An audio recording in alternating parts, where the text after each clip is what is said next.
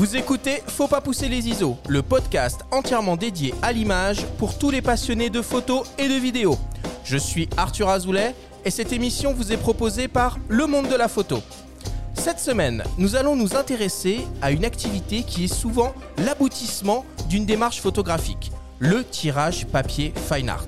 C'est pour certains un métier à part entière ou pour d'autres un complément d'activité. Nous allons découvrir les différents enjeux et étapes qui interviennent dans la préparation et la réalisation d'un tirage d'art photographique.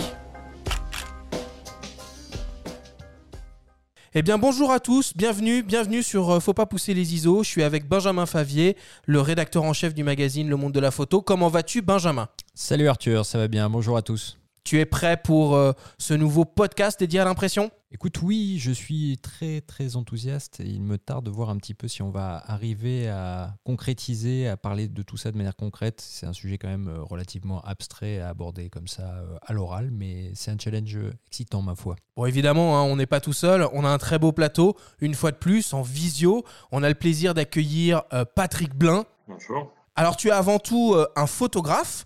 Euh, tu gères aussi euh, ta galerie qui s'appelle Blin plus Blin, qui est située au 46 rue de l'Université à Paris. Et tu as aussi monté un laboratoire de tirage numérique que tu as appelé l'Atelier. Et tu travailles avec des grands noms de la photographie, comme par exemple Vincent Munier, Laurent Baheux, Julie de Voiroquier, Laurent Balesta ou encore Kyriakos Kaziras. On est vraiment ravis de t'avoir avec nous, Patrick, aujourd'hui. Ben, merci, c'est partagé.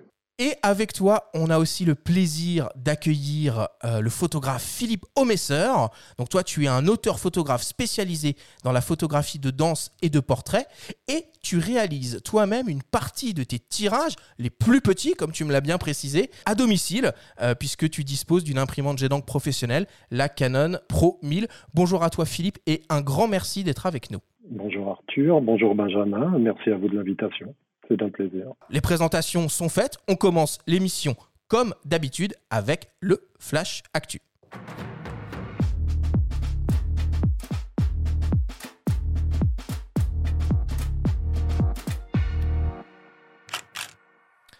Cette semaine, dans le Flash Actu, Sony lance une nouvelle caméra cinéma professionnelle. Tokina annonce deux nouvelles focales fixes pour les hybrides Fujifilm. Voigtlander propose la focale fixe la plus lumineuse du marché. Et la librairie La Comète propose des dédicaces personnalisées. Le Flash Actu vous est présenté par Fox.fr, le nouveau site des spécialistes de l'image. Sony lance une nouvelle caméra cinéma professionnelle, la FX6 en monture E. Déjà annoncée en septembre, elle devient désormais réalité et sera disponible dans le courant du mois de décembre. La caméra FX6 exploite un capteur plein format 35 mm CMOS X-More R de 12,9 millions de pixels, capable de produire des séquences vidéo jusqu'au 4K 120 images par seconde en 4.2 10 bits. Le constructeur annonce une dynamique de capture de plus de 15 IL et une excellente gestion des basses lumières avec une sensibilité maximale de 40 960 ISO. La nouvelle caméra Sony FX6 sera proposée à partir de 6600 euros. Tokina lance de nouveaux objectifs pour les hybrides APS-C. Il s'agit de deux focales fixes ultra lumineuses en monture Fujifilm X et donc capables de couvrir le format APS-C. On retrouve un 23 et un 33 mm f1.4. Cette nouvelle série sera complétée en 2021 d'un 56 mm f1.4 et d'un 85 mm f1.8. Elle sera également déclinée en monture Sony E. Ces deux nouveaux objectifs seront disponibles mi-décembre. Le Tokina ATX-M 23 mm f1.4 sera proposé au prix de 500 euros et le Tokina ATX-M 33 mm f1.4 sera pour sa part proposé au prix de 440 euros. L'opticien japonais Cosina, qui produit entre autres les objectifs sous la marque Voigtlander, annonce l'arrivée d'une focale fixe d'exception pour les hybrides Micro 4 tiers. Il s'agit d'un 29 mm f08, équivalent donc à un 58 mm. Avec une ouverture maximale de f08 assurée par un diaphragme circulaire à 12 lamelles, l'objectif est le plus lumineux disponible sur le marché. Il devrait naturellement faire le bonheur des amateurs de portraits qui devront tout de même s'armer de minutie au moment de la mise au point, puisqu'en effet c'est un objectif 100% manuel. Le Voigtlander Super Nocton 29 mm f08 Aspherical devrait arriver courant 2021 et être proposé à un prix d'environ 2100 dollars. Et enfin, pour terminer, une très bonne idée de cadeau de Noël. La librairie La Comète propose de commander une sélection de beaux livres avec une dédicace personnalisée de l'auteur. Il est donc possible par exemple de se faire dédicacer son ouvrage par Raymond Depardon et en particulier son dernier livre, La Chambre, qui est édité par Xavier Barral. Cette opération originale se déroule sur le site de la librairie. Attention, vous avez jusqu'au 3 décembre minuit pour passer commande.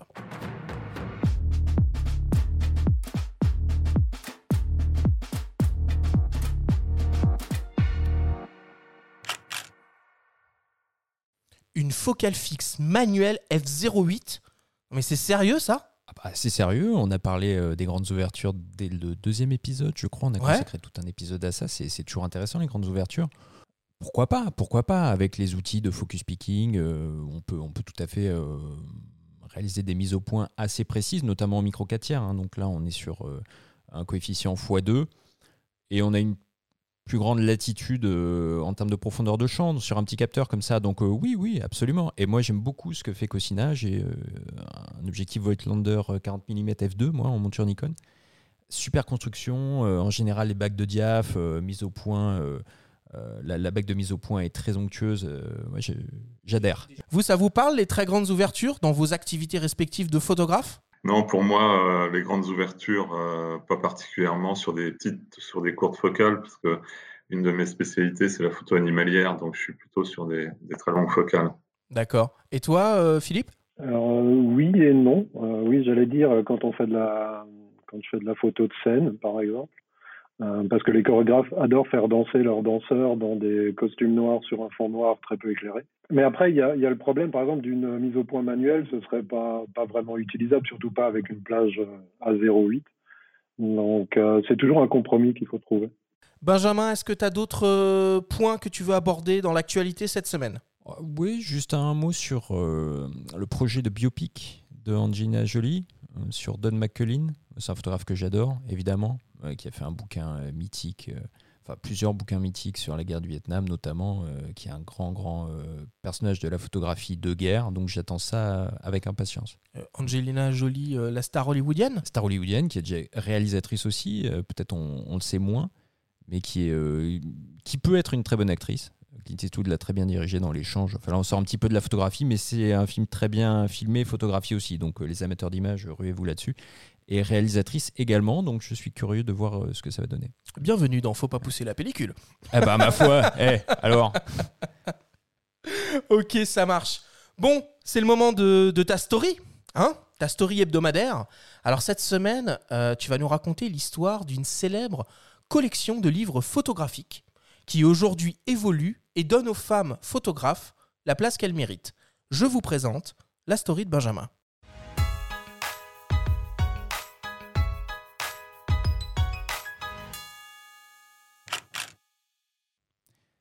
C'est une édition exceptionnelle dans l'histoire des photos poches.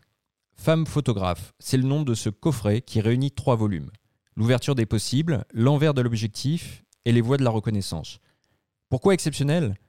Parce qu'il s'agit d'un coffret, d'une part, mais surtout, dans la collection culte initiée par Robert Delpire en 82, rares sont les ouvrages consacrés à des femmes photographes. Seulement une dizaine sur les quelques 159 livres publiés jusque-là. Conscient de ce déséquilibre, et après avoir vu le documentaire Objectif Femme, Delpierre voulait consacrer un tel coffret à la jante féminine. La photographe Sarah Moon, veuve du célèbre éditeur, exauce ici le souhait de son défunt mari. Avec Clara Bouvresse, historienne de la photographie, Sarah Moon a sélectionné des clichés effectués par des femmes, anonymes ou connues, depuis l'invention de ce médium. Cette pierre à l'édifice de l'histoire des femmes photographes est une contribution et non une sentence qui se voudrait définitive, précisent les deux auteurs. Malgré cette heureuse initiative et cet édifiant panorama international, d'autres photographes, absentes de ce coffret, méritent d'être mises en lumière. Pourquoi pas Françoise Nunez, compagne de route et de vie de Bernard Plossu Un nom parmi tant d'autres.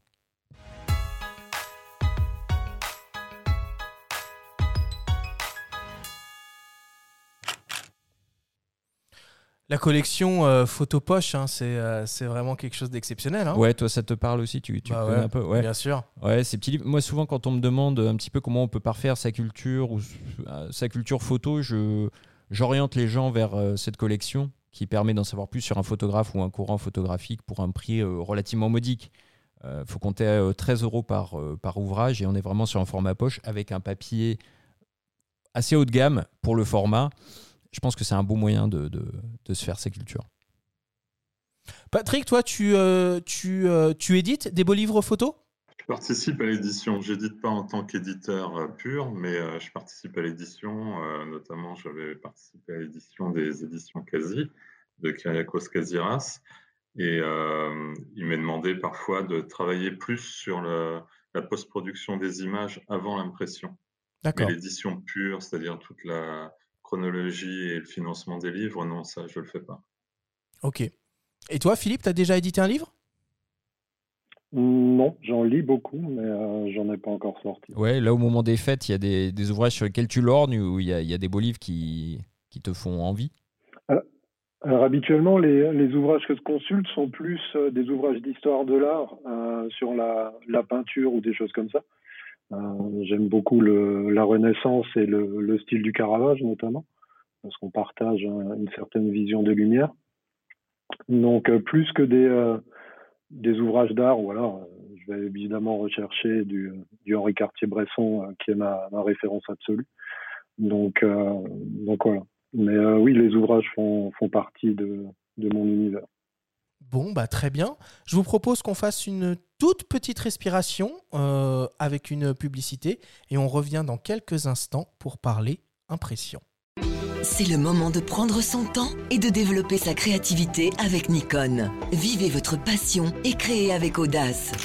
Bénéficiez actuellement d'une offre de remise immédiate allant jusqu'à 400 euros sur les appareils photo et optiques Nikon. Profitez-en pour découvrir la nouvelle gamme hybride Nikon Z et les avantages de la monture Z, la plus large au monde. Rendez-vous chez votre revendeur photo ou sur nikon.fr pour tout renseignement. Promotion valable jusqu'au 10 janvier 2021. Nikon, capturez le monde de demain.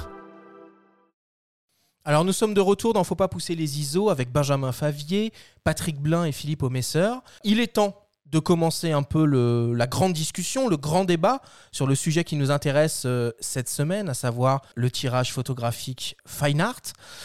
Alors on va le voir, euh, pour certaines personnes c'est un métier à part entière, pour d'autres c'est un complément d'activité, et on va essayer de comprendre euh, les différentes étapes, les différents enjeux qui interviennent dans la préparation et la réalisation d'un magnifique tirage d'art photo. Alors la première question que j'ai envie de poser, et je vais te donner la parole à toi Patrick pour commencer, finalement, c'est quoi un tirage photo d'art ou un tirage fine art? C'est une très bonne question euh, parce que de par mes casquettes de photographe, de galeriste et de tireur de laboratoire, euh, j'ai envie de dire que la définition pourrait être triple. Mais globalement, pour moi, un tirage fine art ou un tirage d'art, euh, si on enlève toute la définition précise, c'est euh, avant tout comment sublimer euh, une image et surtout faire, faire en sorte que l'émotion qu'on peut avoir alors euh, à l'époque à travers une diapositive ou un négatif, etc., euh, puisse être retranscrite, re- retranscrite pardon, euh, puissance 2, 5 ou 10 euh, sur papier. Voilà. Est-ce que ça veut dire que c'est un domaine, enfin que c'est un terme qu'on peut euh, utiliser dans n'importe quel domaine, qu'il s'agisse d'une expo, qu'il s'agisse euh, d'un portfolio, euh, de l'archivage? Ben, le problème de, tirage d'art, je parlais de, mes trois casquettes de galeriste, de photographe et de labo. c'est vrai que par exemple, si on prend tout de suite la définition pour une galerie, un tirage d'art, elle est nulle. C'est-à-dire d'un point de vue juridique, le tirage d'art n'existe pas. On parle d'œuvres d'art photographique d'un point de vue galeriste. Et euh, c'est tellement pompeux, euh, désuet, poussiéreux, 19e siècle qu'on parle plus aujourd'hui. Quand, on vend une œuvre, on dit pas on vend une œuvre d'art photographique, on parle d'un tirage d'art. Et c'est vrai que ce, ce, terme-là est très très galvaudé. C'est ce qui permet d'ailleurs à certains de vendre des tirages d'art sur n'importe quel papier, à n'importe quel prix, euh, signé, pas signé, euh, en édition de 5000, etc. Tout en utilisant le mot tirage d'art. Et c'est un peu ça qui à chaque fois me, révulse. mais sinon, pour, pour, aller, pour répondre à ta question, c'est vrai que pour moi, le tirage d'art, c'est c'est vraiment la sublimation finale d'une image pour une galerie, pour un book, pour un portfolio. voilà. Et toi, Philippe, c'est quoi ton, rapport avec, euh, avec l'objet photographique euh, papier, le, tirage? Alors, il n'est pas forcément papier, euh, puisque j'utilise d'autres supports aussi pour imprimer. mais c'est l'incarnation de l'origine de la photo. au début, on, on, crée une photographie et à la fin, il faut l'incarner en quelque chose.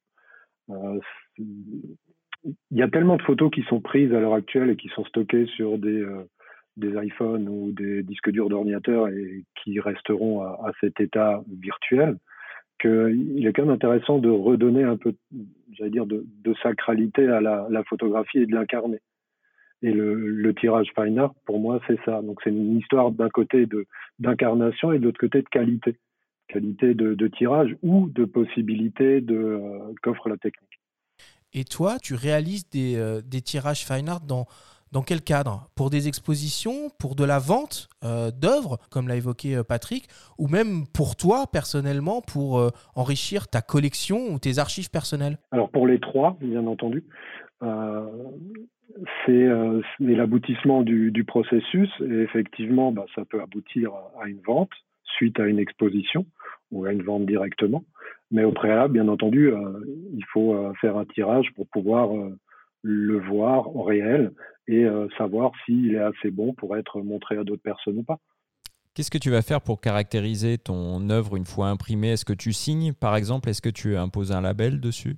Je pense que la, touche d'un photographe devrait être sa signature. Euh, si on regarde une photo d'un photographe, on devrait dire tiens, c'est euh, une photo d'un tel, plutôt que d'avoir une signature qui fait qui est énorme euh, devant, etc. Donc les, photos sont obligées d'être signées pour être considérées comme une œuvre d'art en France. C'est le code des impôts qui, l'impose, outre la série de moins de 30, euh, etc. Il y a quelques critères comme ça qui ont été définis légalement. Donc la signature est obligatoire, mais elle est au dos, parce que je ne pense pas que ce soit la signature qui est important. C'est euh, le rapport que vous allez avoir avec l'œuvre photographique. Est-ce qu'elle vous émeut? Est-ce qu'elle vous touche? Est-ce qu'elle vous fait réfléchir, etc. Donc c'est plus la photo en elle-même qui devrait, euh, qui devrait euh, vous orienter sur le photographe plutôt que la signature vous orienter sur une photo. Et puis euh, pour ce qui est effectivement des, certificats ou des choses comme ça, il en existe, j'y recours pas. je préfère avoir d'un côté un, listing de, de tirages qui les certifie plutôt que faire appel à un tiers de confiance. Et de l'autre côté, ben, il y a un certain nombre d'autres détails que j'utilise pour pour vérifier a, priori, enfin, a posteriori si c'est une œuvre qui vient de chez moi ou pas. dont je ne parlerai pas. Voilà. Et toi, Patrick, euh, comme galeriste, euh, quel type de garantie ou de certification tu proposes avec les œuvres que tu vends? Alors nous, en tant que galerie, euh, c'est c'est pas compliqué. On vend que des œuvres d'art photographique, donc dans la limite de 30 même si on a des artistes qui s'arrêtent à 8, à 12, à 15, à 16, ils font ce qu'ils veulent, mais jamais au-delà de 30. Euh, toutes les images euh, sont signées et numérotées. Euh, elles sont vendues avec un certificat d'authenticité. Et, et, nous, en tant que galerie, si on va très loin dans la légalité, on a un livre de police, au même titre qu'un qu'un garage de collection de voitures, qu'un antiquaire, etc. Et dans ce livre de police, on inscrit les ventes, la numérotation, euh, la personne, son nom, son prénom, son adresse. Et voilà. Ok, mais c'est assez intéressant toutes ces, euh, toutes ces problématiques. Il y a aussi la, la notion de, euh, de, conservation, de euh, longévité des tirages dans le temps. Et donc Epson a lancé qu'ils appellent la, la digigraphie. Je crois que toi, Patrick, tu, tu pratiques cette certification. Alors je vous propose qu'on écoute Patrick Lévesque, hein, qui est donc journaliste, qui travaille avec toi, Benjamin, qui est un grand spécialiste de l'impression, qui connaît très bien la digigraphie. On va l'écouter, nous expliquer ce que c'est et avoir un peu son, son avis sur le sujet quand l'impression jet d'encre est, arrivée sur le marché, euh, les, photographes, ils n'étaient pas vraiment très très très séduits par le procédé, ils avaient peur sur la durabilité, euh, ils avaient peur sur la qualité aussi, c'est-à-dire que quand on vend des, tirages photos très très très très chers, euh, bah, on veut quand même s'assurer que dans le temps, ça tienne le coup. Donc Epson, en fait, a, créé le label Digigraphie, on pourrait presque dire un peu en écho à, la litho, la lithographie, et que ça a vraiment permis de, donner ces lettres de noblesse euh, à l'impression jet d'encre. Alors quand je dis l'impression jet d'encre, hein, c'est vraiment le, tirage d'art, le, tirage photo.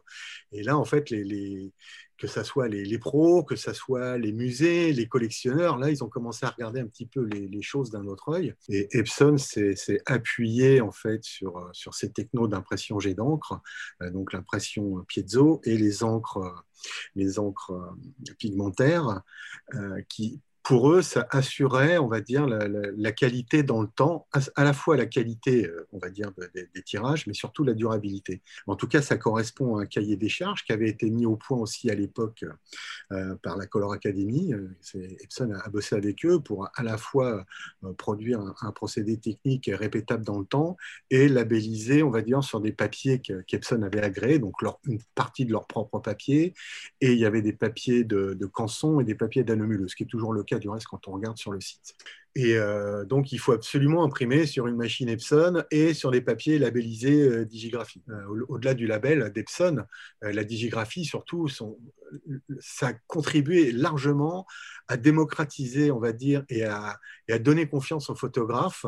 Et la digigraphie, bon, c'est un procédé on va dire quand même estampé, qui, il faut un timbre à sec, il faut le label et le kit digigraphie d'Epson, mais surtout c'est qu'aujourd'hui ça permet un photographe, c'est mon cas par exemple, euh, moi je ne suis pas digigraphe pour plein de raisons, on sait pas que je n'aime pas la digigraphie, j'ai, on va dire malheureusement l'étiquette du journaliste qui ne me permet pas de le faire en tant, qu'auteur, en fait, je me dis que bah, tout ce que je fais, moi, sur les imprimantes d'Epson, parce que j'ai des imprimantes Epson, elles sont évidemment, tous mes tirages sont comme des digigraphies. J'ai mon propre timbre à sec, j'ai ma procédure qui est répétable, etc.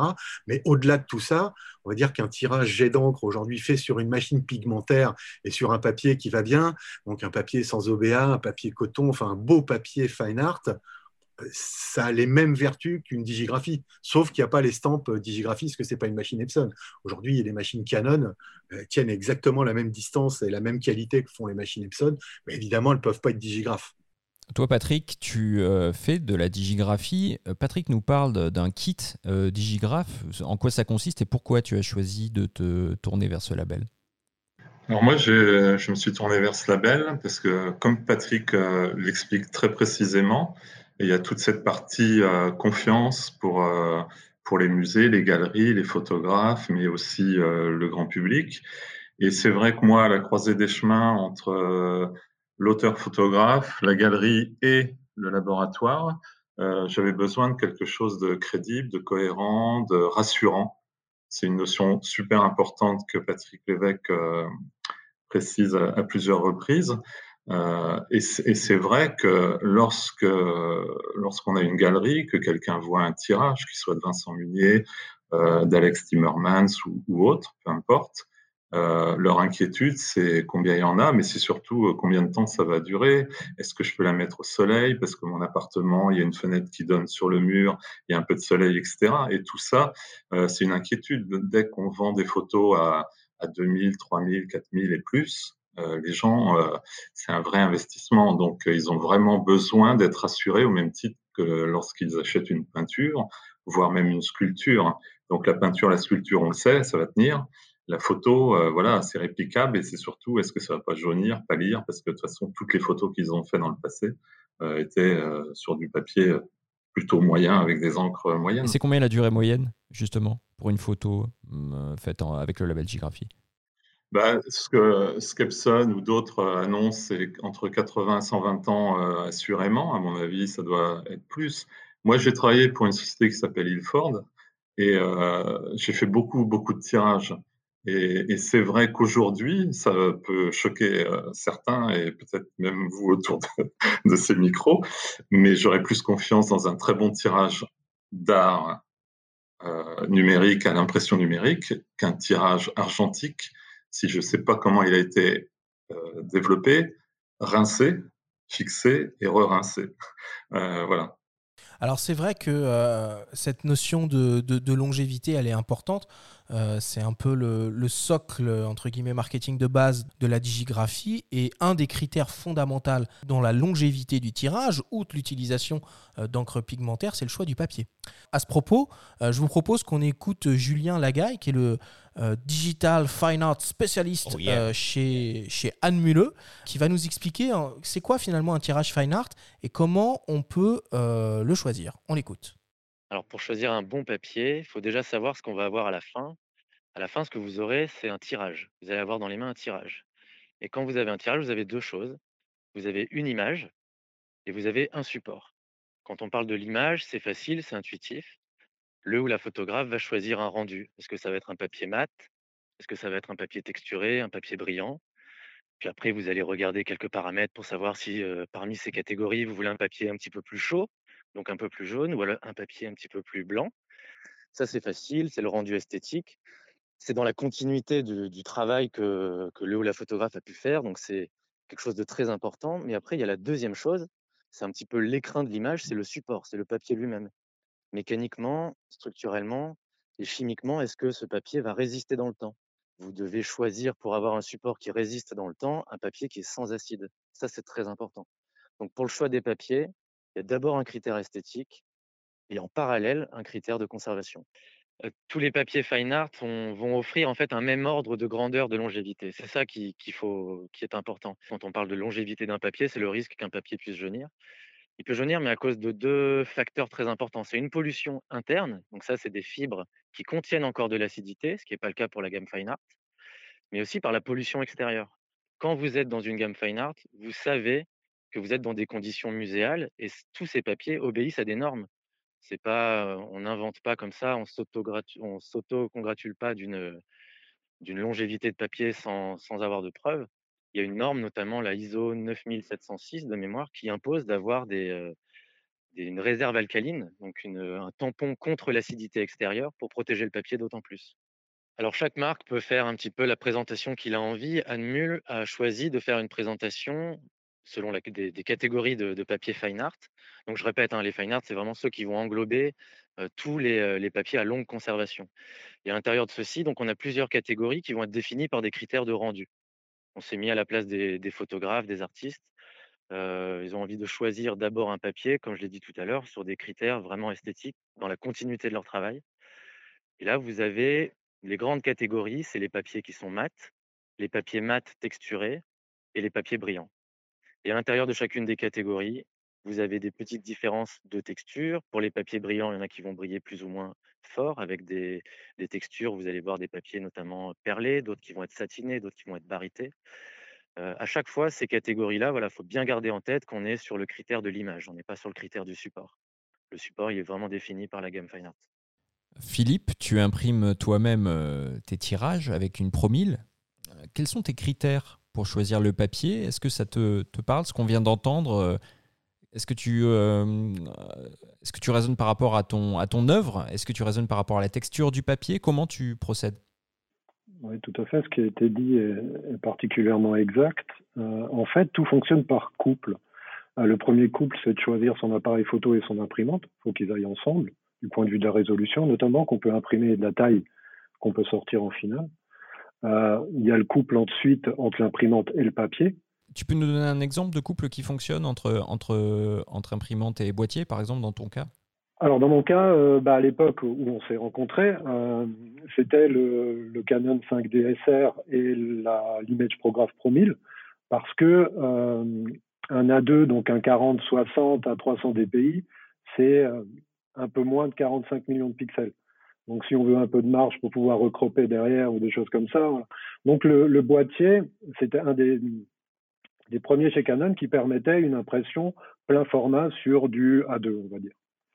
Donc, euh, voilà, ça c'est un exemple de couple. Aujourd'hui, on a le l'EOS R5 qui remplit aussi très bien cet office avec, la, avec mon imprimante euh, Pro 1000.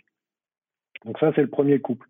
Le deuxième couple après, c'est de choisir, bien entendu, le papier euh, et l'imprimante qui sont liés par euh, les fameux profils ICC pour avoir euh, le, le meilleur rendu possible.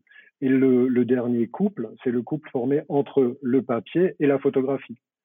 Par exemple, mes photographies sont, ont une très grande densité de noir, sont dans le clair-obscur, donc il y, a, il y a, des grandes densités de noir, mais il doit avoir aussi beaucoup de finesse pour retranscrire le velouté.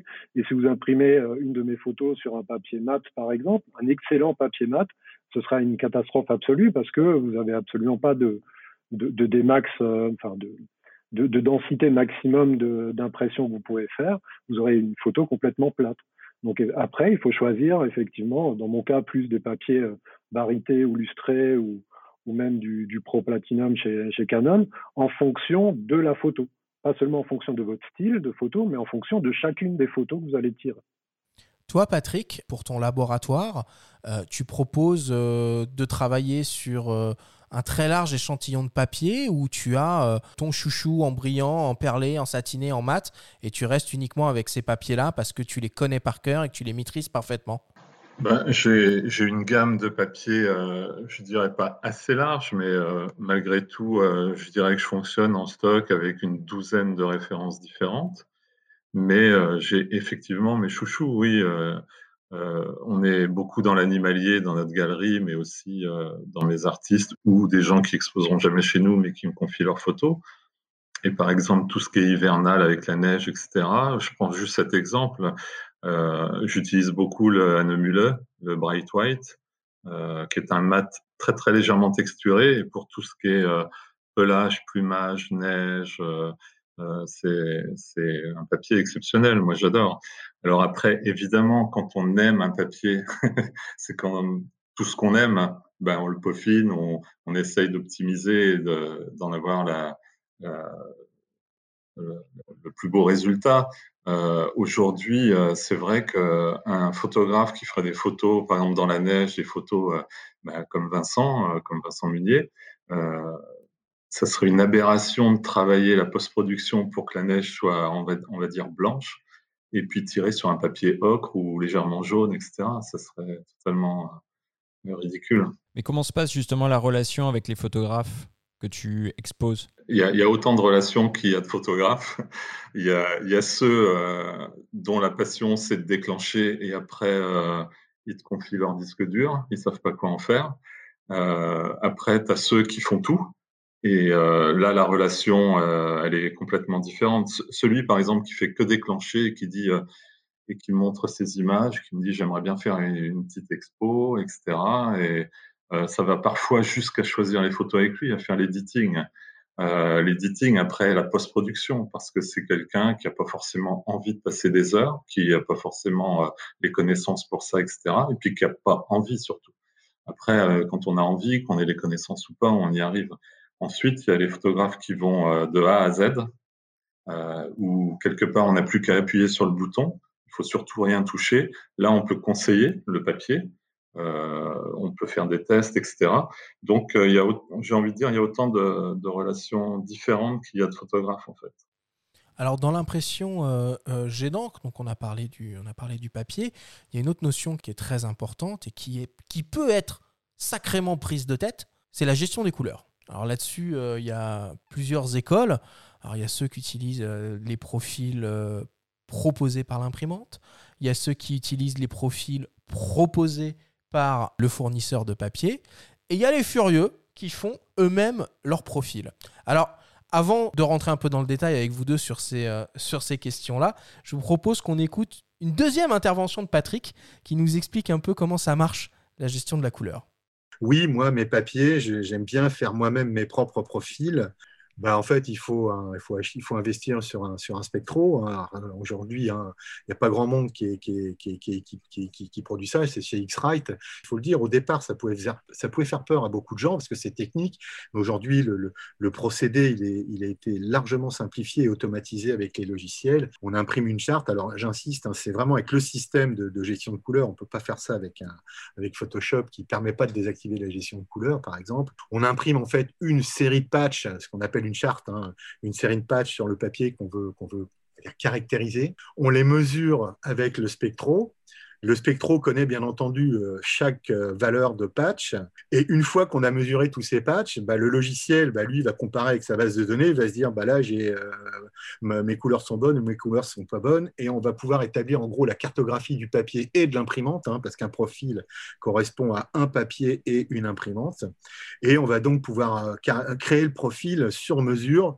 Il y a longtemps, on va dire que moi, j'étais pas très chaud d'utiliser les, profils génériques parce que bah, c'était des profils génériques. Ce n'était pas les profils de mon imprimante et de mon papier, parce qu'on va dire un peu comme en photo, hein, bah, les lots de papier, c'est des lots de papier et ça diffère un petit peu d'un lot à l'autre.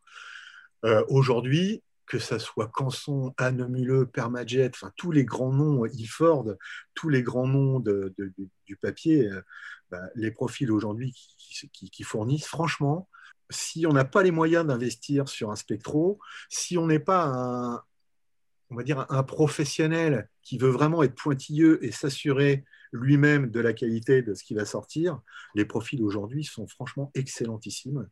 Euh, quand je compare ce que je sors avec un profil dit générique et un profil maison que j'ai fait moi-même, des fois je me dis que bah, finalement le profil quand même générique, il est vachement bien. Tout le monde n'a pas les moyens d'acheter une solution de gestion de couleur. Euh, moi, je, conseille à beaucoup de gens qui font de la photo pour eux, qui exposent, qui vendent un peu, mais qui ne sont pas des pros, hein, qui ne vendent pas des milliers d'euros, euh, bah, ou acheter une petite solution pas trop trop chère, ou franchement se, se reporter sur les profils génériques qui aujourd'hui, franchement, sont vraiment pas mal.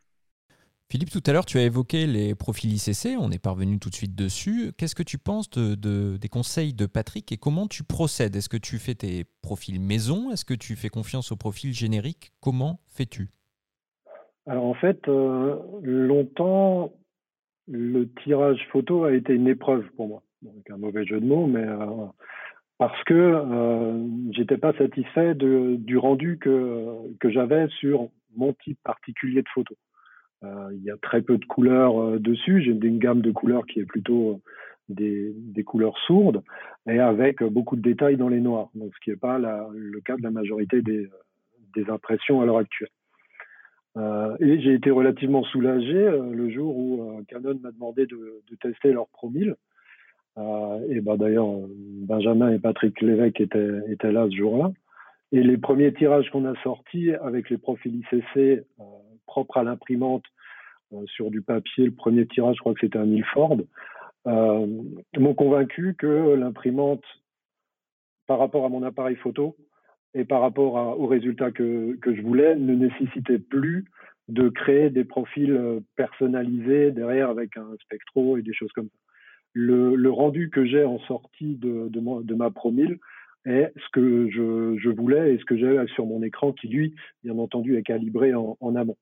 Et de l'autre côté, euh, sur les grands tirages, j'ai un, prestataire qui est équipé d'une Pro 4000. Quand tu parles, de, pardon, quand tu parles de grand tirage, c'est à partir de combien? Parce que certains vont estimer que A2 c'est déjà du grand tirage. Pour toi, c'est quoi un grand tirage? Euh, Je fais partie de ces personnes. Ouais, moi aussi.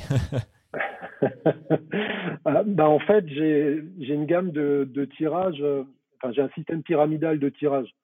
Donc, je vais avoir, je me limite à, à 10 tirages en vente, avec 4 en format S, small, euh, qui pour moi sont du 30 par 40, donc l'équivalent du, du, A3. Après, euh, plus une épreuve d'artiste pour le modèle. Après, j'en ai trois en format médium qui, eux, sont en, en 40-60, donc le A2, plus une épreuve d'artiste pour, euh, pour moi, pour que je puisse continuer à les exposer. Donc jusqu'au A2, avec la promille, je suis autonome. Donc là, je suis capable en interne de fournir mes tirages, tout ce qu'il faut. Au-dessus, j'ai trouvé un prestataire qui lui est imprimé en qui a équipé en, Canon et en Image Prograph Pro 4000, qui permet d'aller jusqu'à 1m20 de, de large d'impression. Par contre, j'ai fait tous mes tests avant, tous mes épreuvages euh, sur ma Pro 1000 et je sais absolument ce que je veux comme résultat. Donc je lui emmène mon épreuve et je lui emmène la liste de tous mes réglages. Patrick, toi avec ton expérience de tireur professionnel, tu la vois la différence à l'œil nu entre une gestion de la couleur faite maison et une gestion de la couleur laissée, euh, au profil générique proposé soit par l'imprimante, soit par le papetier? Je rejoindrai un peu ce qui a été dit par euh, Patrick Lévesque et puis Philippe, c'est que les progrès ont, enfin, ça a énormément progressé. C'est vrai qu'il y a quelques années, euh, sur certains papiers, il y avait une vraie différence sur les profils ICC fournis par les fabricants, soit d'imprimantes, soit de papier, et puis euh, ce qu'on pouvait nous proposer comme, comme profil. Et, et c'est vrai que de plus en plus, ben, la différence s'est réduite. Et aujourd'hui, par principe lorsque j'utilise de nouveaux lots ou de nouveaux papiers, etc., je fais un profil personnalisé. J'ai envie de dire, c'est presque plus aujourd'hui,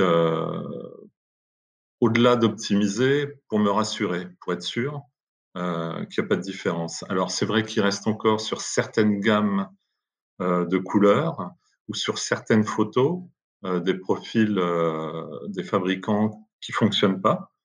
Et euh, mais c'est très très rare. Hein. Euh, voilà, en tête, j'ai peut-être deux trois images où, euh, où, je passe par mes profils, mais en général, pour quelqu'un qui n'a pas envie de s'embêter à faire des profils, aujourd'hui les, profils proposés sont, sont, très bons. Après, on peut toujours peaufiner, mais ça reste l'œil humain qui, décide à la fin avec un spectrocolorimètre, on peut voir une différence. Mais l'œil humain, euh, parfois, euh, voilà, c'est la différence, elle est, impossible à voir à l'œil. Alors toi qui es euh, amené à, imprimer, à tirer des images provenant de différents photographes avec différents univers, est-ce qu'il y a des, opérations que tu fais sur, les fichiers avant de les envoyer en, impression? Oui, ben en général, euh, il y a deux, trois petites choses. En général, je demande toujours, euh, entre guillemets, aux artistes ou aux clients de surtout pas euh, accentuer leurs images, parce que quelque part, on ne sait plus du tout où on en est dans l'accentuation. S'ils ont déjà accentué, pas accentué, ça c'est une partie importante. et puis, voilà, je rajoute parfois une toute petite pointe de correction sélective sur les noirs, très très légère, mais qui fait vraiment la différence au tirage, par exemple. Tu parlais tout à l'heure de l'observation d'un tirage à l'œil nu. Comment on observe un tirage et comment on le manipule? Ben Déjà, euh, soit, soit une lumière du jour euh, artificielle, entre guillemets, avec des, des lampes euh, prévues à, cet effet, soit par temps gris ou, lumineux, mais, mais pas ensoleillé à l'air libre. Et puis, on le manipule. Après, ça dépend. Si c'est juste une épreuve, on le manipule à main nue. Si c'est vraiment le tirage final, ben, on met des gants de coton on y fait attention. Euh. Oui, tout à fait, surtout que, que j'imprime en bord à bord. Donc euh, c'est toujours gants en coton parce que sinon on, laisse des traces dessus. Ça c'est évident. Après, euh, normalement, une, une œuvre d'art photographique devrait être vue sous un éclairage particulier. Pour conclure, peut-être Philippe, est-ce que tu aurais une solution un peu économique à proposer à nos auditeurs, toi qui imprimes beaucoup à domicile? Bah, économique et fine art, euh, pour moi, c'est n'est pas très compatible. Parce que quand je pense fine art, c'est qualité avant tout. Vu déjà tout ce qu'on a investi en objectifs, en matériel de prise de vue, en, temps, dans mon cas, avec des modèles ou des danseurs et des choses comme ça, je vais certainement pas mégoter sur mon impression. Donc tout est fait pour optimiser le, le rendu. Donc pas d'impression rapide. Euh, s'il faut effectivement, avant chaque euh, remise en niveau, euh, faire un cycle de nettoyage des têtes pour être sûr d'avoir la meilleure qualité, ben, je le fais, etc. Donc si, enfin, si le principal critère pour vous c'est économique, fine art ça va être plus problématique. vous aurez peut-être économiquement, peut-être ce serait même plus rentable de faire appel à des services d'impression que d'imprimer vous-même. Si vous voulez imprimer vous-même, c'est qualité d'impression avant tout. Il faut la pratiquer régulièrement pour que ce soit rentable en fait. C'est vrai que pour euh, la dimension économique dont on parlait, je pense qu'on est un peu tous d'accord là-dessus. Si on investit là-dedans, il faut quand même euh, régulièrement euh, imprimer pour le coup. Moi, je pense que la Patrick sera d'accord avec nous. Un laboratoire, il faut que ça tourne. Oui, il faut que ça tourne. Et puis un, un sujet peut-être pour une autre émission, c'est la mise en valeur du tirage une fois qu'il est fait c'est pour le laisser dans une boîte, même euh, sans acide et, sans meubles agglomérés euh, tout neufs. Euh, après, c'est de les mettre en valeur et, toute la partie finition, c'est super important aussi. Et ça, c'est quelque chose que peut apporter un laboratoire professionnel et qui est beaucoup plus dur pour un photographe indépendant d'avoir des solutions de finition, de contre-collage, d'encadrement à domicile, quoi, parce que c'est des, machines complexe et très onéreuse. Pour conclure, j'aimerais quand même dire une chose. Donc on a parlé beaucoup de techniques, de problématiques, d'étapes, euh, de choses comme ça. Moi j'ai fait un peu de, un peu de tirage jet d'encre, mais il y a un truc, c'est que c'est quand même vraiment magique. Quand on voit euh, son image sur un écran et qu'on voit l'imprimante travailler petit à petit et l'image apparaître sur le papier, c'est euh, vraiment un plaisir. Euh, J'ai une dernière question à vous poser, messieurs. Une question un peu dérangeante, une question qui tue.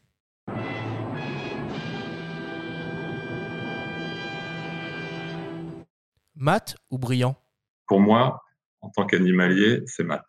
Philippe? Le, le mat tue mes photos, donc ce sera brillant. Ça marche. Bon, écoutez, en tout cas, je vous remercie euh, beaucoup. On va faire un point sur vos actualités respectives. Patrick, qu'est-ce que tu peux nous dire sur ce qui se passe pour toi, pour la galerie, pour l'atelier en ce moment? Alors, comme tout le monde, je suis en confinement. Avec un peu de chance, euh, on va pouvoir réouvrir la galerie euh, le 28 ou le 1er ou bientôt ou avant, euh, ou avant Noël. Et euh, pour tous ceux qui passeront à la galerie, euh, bah, c'est un événement puisque il y aura, on l'a accroché pendant le confinement, l'expo de Vincent Munier. On fait carte blanche à Vincent Munier, donc sur toutes ses expéditions, Arctique, Tibet, Adélie. Et bah là, c'est, ça fait rêver, surtout après toute cette période de confinement. On est dans le blanc, dans les grands espaces, la pureté, l'air pur. Philippe, quelle est ton actualité à toi? Euh, Ma dernière expo ayant été arrêtée par le reconfinement, euh, je suis dans un nouveau, enfin, je suis au début d'un nouveau cycle de création qui commence euh, toujours par, par beaucoup de lecture, parce que les livres sont une source d'inspiration, une nourriture pour moi. Donc ça tombe bien, je peux lire en étant confiné, c'est pas un souci. Et dès qu'on aura un peu plus de liberté, il s'agira de trouver un, un modèle, un danseur qui m'inspire pour, pour effectivement donner vie à, ce qu'on aurait eu envie de créer ensemble, pour préparer la prochaine exposition. C'est parfait. Je vous remercie beaucoup tous les deux. Je vous souhaite plein de bonnes choses sur cette, euh, fin d'année et j'espère qu'on aura euh, l'occasion de vous réentendre sur une autre émission de Faut pas pousser les ISO. La semaine prochaine, nous continuons l'exercice des guides d'achat de Noël. Après l'épisode 106 dédié au boîtier, nous allons nous intéresser aux optiques. Même mécanique, nous serons avec des journalistes et des revendeurs spécialisés. Merci à tous de nous avoir écoutés. Prenez soin de vous et à la semaine prochaine.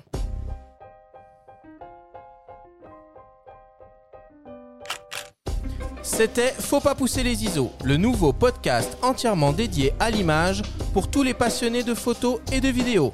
Cette émission vous a été proposée par Le Monde de la Photo. Abonnez-vous à notre chaîne et retrouvez l'intégralité de nos émissions depuis toutes les plateformes comme Spotify, Apple Podcasts, Google Podcasts, Deezer ou encore YouTube. Rendez-vous jeudi prochain pour un nouvel épisode. D'ici là, faites de la photo et n'oubliez pas, faut pas pousser les ISO.